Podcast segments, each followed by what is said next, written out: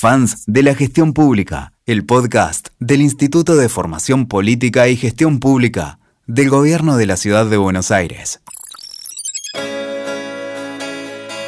Seguimos acercándote más herramientas y temáticas fundamentales para la gestión pública. En este episodio, Estrategia de Datos. Vamos a estar escuchando a Melisa Breda. Meli es la subsecretaria de Políticas Públicas basadas en evidencia. Nos va a contar cómo la ciudad de Buenos Aires utiliza estratégicamente los datos para la toma de decisiones en la gestión. Bienvenidos a una nueva entrega de este podcast. Mi nombre es Florencia y estoy muy contenta porque hoy tenemos una invitada muy especial con quien vamos a tener el gusto de hablar sobre un tema muy interesante que tiene que ver con la estrategia de datos que lleva adelante el gobierno de la Ciudad Autónoma de Buenos Aires. Para ello recibimos a Melisa Breda, subsecretaria de Políticas Públicas basadas en evidencias. Hola Meli, ¿cómo estás? Hola Flor, muy bien, muy bien. Muchas gracias por la invitación y muchas gracias a todos y a todas los que nos están escuchando del otro lado. ¿Querés, Meli, contarnos un poco qué es lo que estás trabajando en el gobierno de la ciudad? Sí, em, a ver, yo soy, a mí me gusta definirme como eh, economista de formación y funcionaria pública de vocación hace 10 años que trabajo en el gobierno de la Ciudad de Buenos Aires y hace puntualmente 4 que lidero el, equipo de la Subsecretaría de Políticas Públicas Basadas en Evidencia, que es probablemente el nombre más largo para una subsecretaría, em, pero que se resume de esta manera, somos el equipo de datos de la ciudad.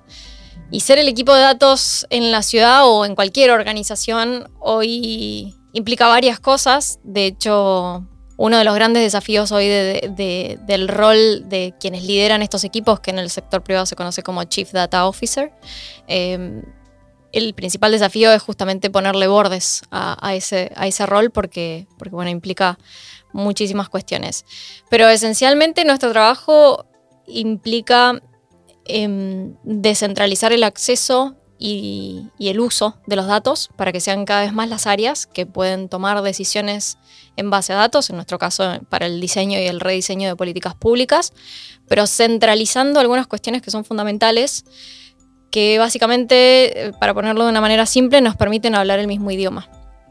Entonces eso tiene que ver con lineamientos, con estándares, con tener acuerdos acerca de qué es un dato sensible, qué es un dato personal, qué es un dato público en algunas de estas materias hay legislación, tenemos una ley de protección de datos personales, tanto para la ciudad como para la nación, que nos marcan el rumbo, pero hay muchas otras definiciones que es necesario acordarlas porque son muy propias del negocio puntual, como decimos, o del, del métier del, gobierno de la ciudad o de lo público. Eh, y también hay algunas cuestiones que en las legislaciones no quedan saldadas, entonces siempre buscamos generar consensos y acuerdos entre las distintas áreas del gobierno de la ciudad y siempre mirar a quienes estén un poquito más avanzados y dando estas discusiones que normalmente suelen ser la Unión Europea, por ejemplo. El gobierno de la ciudad es uno de los gobiernos pioneros en lo que es la gobernanza de datos. Me gustaría si me puedes contar cómo fue el camino que hizo el gobierno en materia de datos, es decir, cómo empezaron y en qué situación estamos hoy. El camino empezó hace mucho tiempo. A mí también me gusta decir que, que el hecho de que la ciudad hoy tenga una subsecretaría de políticas públicas basadas en datos y que tenga muchos otros equipos de datos en distintas áreas del gobierno de la ciudad es un logro extraordinario y, lo celebro. Pero eh, no es un suceso, sino que es el resultado de un proceso que la ciudad viene recorriendo hace más de 12 años que por supuesto las condiciones, el hecho de que, de que haya una continuidad en la gestión hace que sea posible llevar adelante eh, transformaciones de este nivel. Eh, pero como digo, arrancó hace mucho tiempo, arrancó concretamente con un fuerte proceso de despapelización en el 2007, que es la base fundamental para, para pensar en, entrenar un algoritmo. Bueno, primero tenemos que tener los datos, después tenemos que tener datos de calidad y, y así sucesivamente. Entonces es un camino que se empezó a recorrer hace mucho tiempo y por muchas otras personas. Entonces hoy es, es un, el, hecho de que se esté trabajando en, en esta de esta forma con los datos.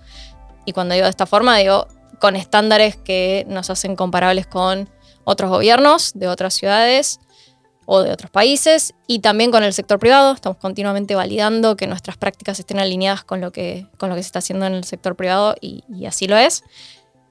Y bueno, y es el, es el resultado del trabajo de muchas personas, de una continuidad de, un, trabajo y también de una, de una convicción, ¿no? de estar leyendo el contexto y eso eso fue lo que sucedió por allá por fines del 2019, principios del, 2020 es cuando se materializa que nace la subsecretaría en el marco de un paraguas, que es la Secretaría de Innovación y Transformación Digital, un paraguas que buscó articular a distintas áreas del gobierno de la ciudad, como por ejemplo la Agencia de Sistemas de Información, la Subsecretaría de Experiencia Digital, eh, la Subsede de Ciudad Inteligente y la nuestra, debajo de un, de una, de un área común porque entendíamos que había muchas eh, sinergias entre estas áreas.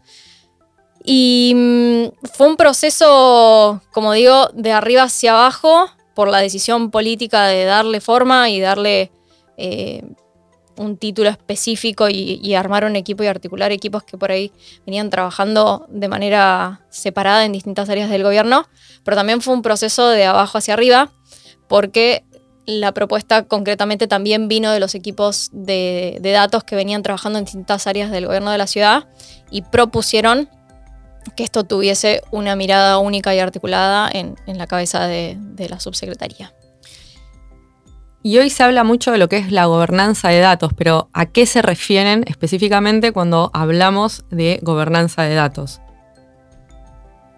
A mí me gusta ilustrar esto y los invito a que se imaginen un, iceberg, ¿no? Y, cuando pensamos en un iceberg, todos sabemos que mm, lo que vemos es, un, bloque de hielo flotando y que normalmente lo que vemos es una parte, un porcentaje, normalmente el, 30% de esa masa de hielo y el 70% está debajo del, del agua y no la vemos, pero es una porción muy importante.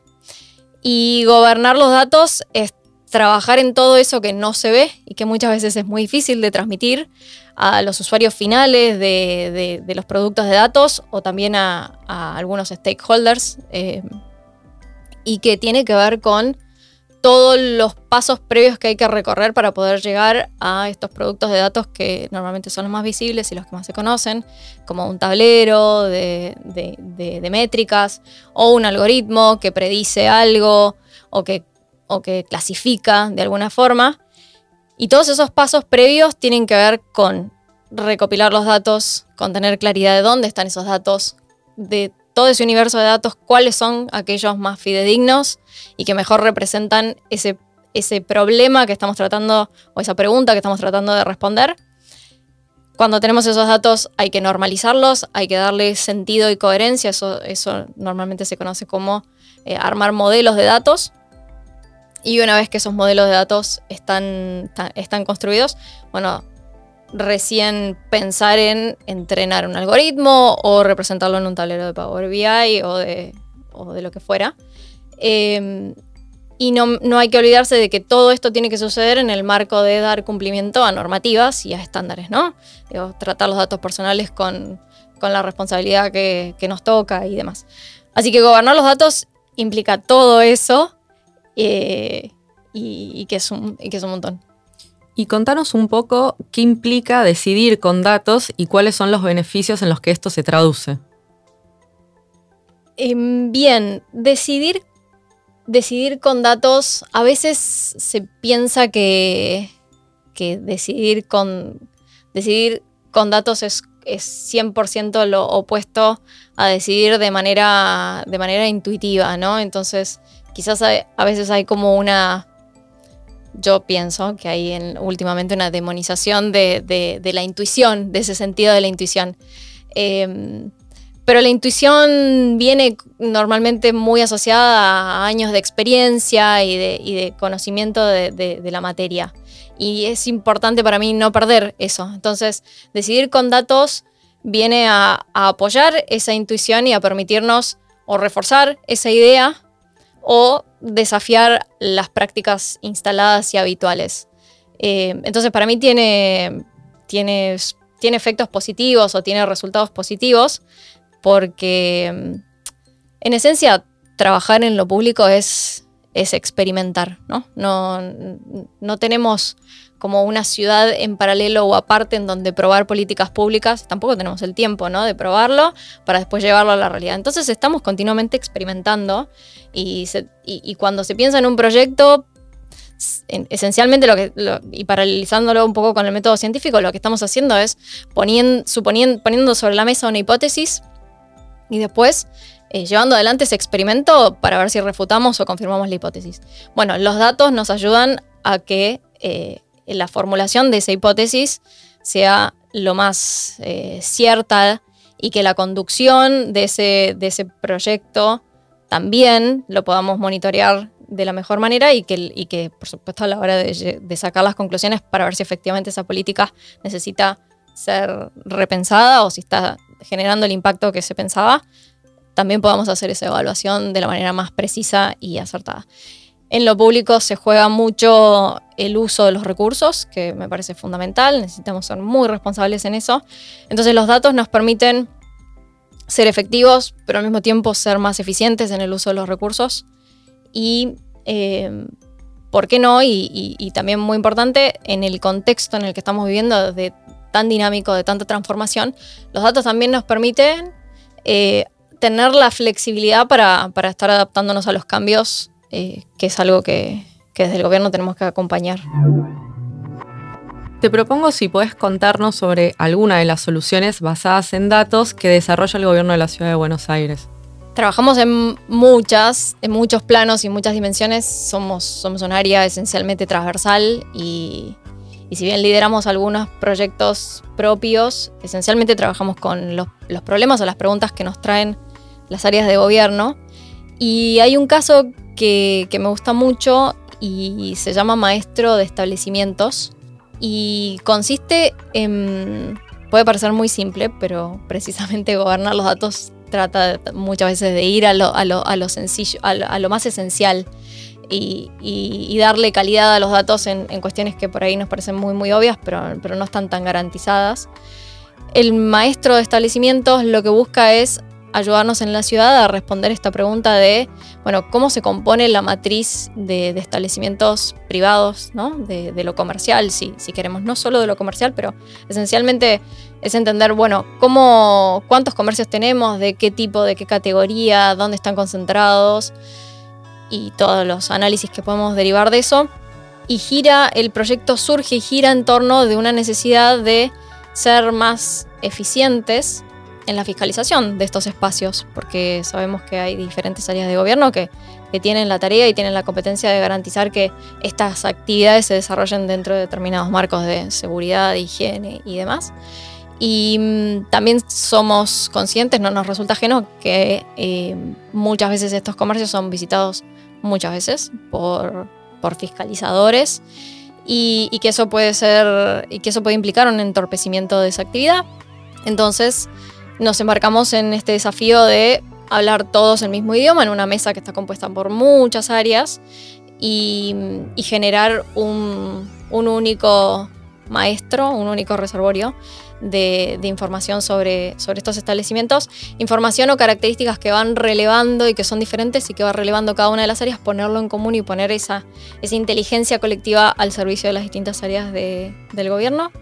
Así que mm, bueno, estamos, estamos en eso precisamente, eh, terminando de construir ese modelo y, buscando que, pueda ser utilizado después en, la operación, en, la diaria por estas distintas áreas del gobierno para llevar adelante fiscalizaciones de la, mejor manera, más eficiente. Para el, de cara al, comercio, por supuesto que buscamos que sea visitado menos veces, si eso lo podemos lograr, pero también de cara al gobierno esto implica una optimización de recursos porque esas tareas se pueden destinar a otras de mayor valor agregado. Está buenísimo. ¿Te gustaría sumar algo más que no te hayamos preguntado, que quieras contar?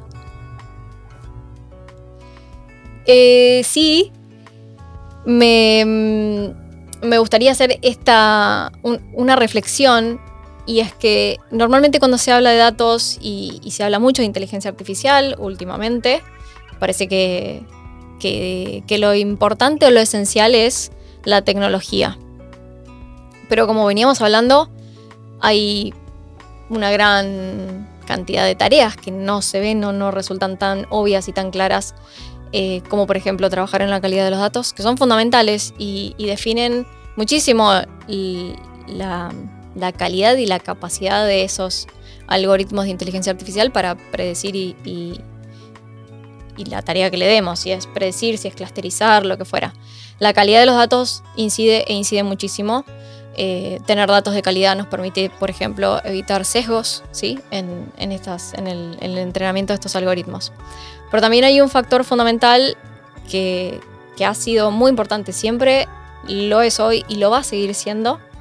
Y acá me meto también en, una discusión que está muy presente y relacionada con la inteligencia artificial y es si las máquinas nos van a reemplazar a nosotros, a las personas, en nuestro, en nuestro quehacer, en nuestro trabajo. Bueno, entonces quiero volver al valor de las personas y esencialmente al valor de los equipos. Y en ese sentido quiero reflexionar un poquito sobre eh, el concepto de alineación.